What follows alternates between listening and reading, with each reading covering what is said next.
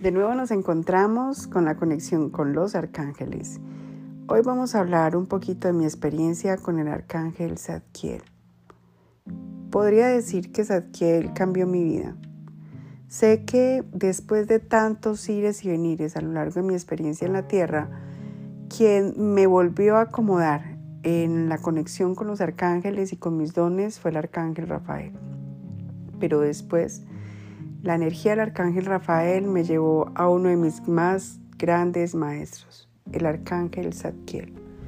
El arcángel Zadkiel lo podemos ubicar en ese rayo que nos ayuda a transformar todos los procesos o eventos dolorosos vividos en el pasado por una luz, una luz que irradia un camino diferente a nuestra vida. Un proceso de perdón, un proceso de transmutación es entregar todas esas heridas, pasadas o presentes, que nos alejan de una vida más tranquila, de una vida más generosa. Y es esto lo que hace el arcángel Zadkiel. Dentro de mis talleres de angiología, siempre trato de decirle a las personas, empecemos de arriba hacia abajo. Tratemos de conectar primero con el perdón, con la misericordia y con la transmutación que nos entrega el Padre a través del rayo del arcángel Zadkiel para que después podamos entrar y experimentar otros rayos. Y porque ese para mí sería el deber ser, porque si no materializamos el perdón al pasado y el perdón a nuestros olvidos, es poco probable que podamos abrir puertas distintas. Cómo tocar el amor, cómo tocar el merecimiento, cómo tocar la opulencia, cómo tocar la capacidad de vivir más plenamente y feliz en la tierra si aún no nos hemos perdonado.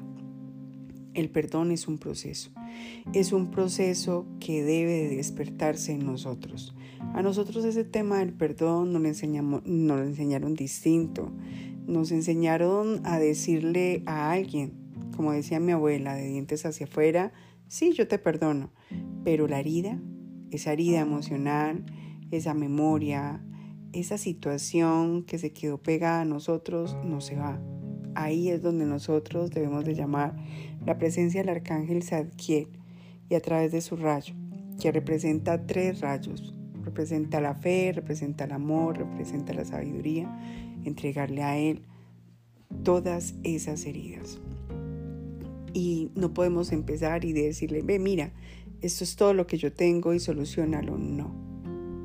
Primero, es empezar por el dolor más cercano y a través de ese dolor cercano tratar de comprender el proceso, tratar de seguir hacia adelante y poco a poco ir despertando otras memorias dolorosas que nosotros creímos que se habían perdonado, pero que realmente se quedaron en el inconsciente.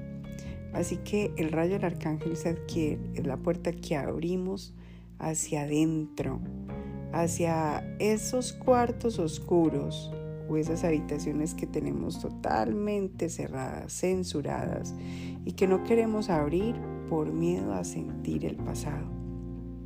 Pero el pasado, cuando se vuelve inconsciente, viene y va a través de las personas que tenemos en el presente, a través de situaciones presentes, para decirnos a través de estas señales que hay algo por resolver. El arcángel Zadkiel para mí es un ser amoroso, generoso, muy paciente y que nos aguanta muchísimas pataletas. Yo de forma personal pude decir y puedo decir que le hice muchísimas pataletas. Mi primer proceso era sanar mi pasado, era sanar mi infancia, era sanar muchas memorias con mi familia. Y cuando las cosas no salían, cuando ese perdón que yo creía que ya había elaborado no se materializaba, me daba mucho coraje y hacía muchas pataletas. Muchas veces refunfuñé, muchas veces dije, ¿qué más me falta? ¿Qué más me falta? ¿Qué más me falta? Como si mi vida fuera una lista de pendientes.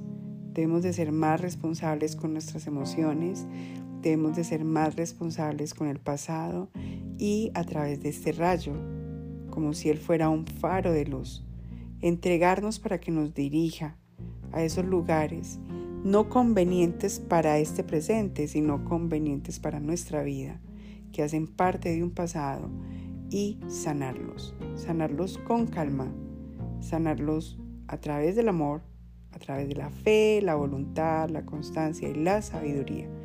Porque si lo hacemos a través de la inmediatez, no nos va a funcionar. Y posiblemente el arcángel Zadkiel tendrá que ser muy tolerante con nuestras pataletas internas. Y no es que él no lo sea.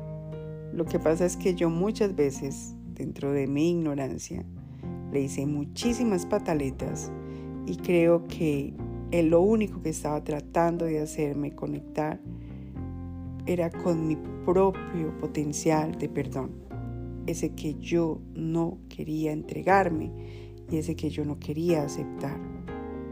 No saldemos cuentas con las personas, saldemos cuentas con nuestro pasado.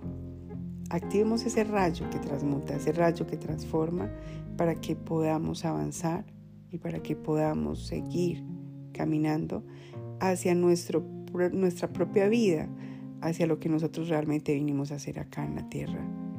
Soltemos las cargas, liberémoslas y limpiemos nuestras heridas con amor, con tolerancia y con paciencia.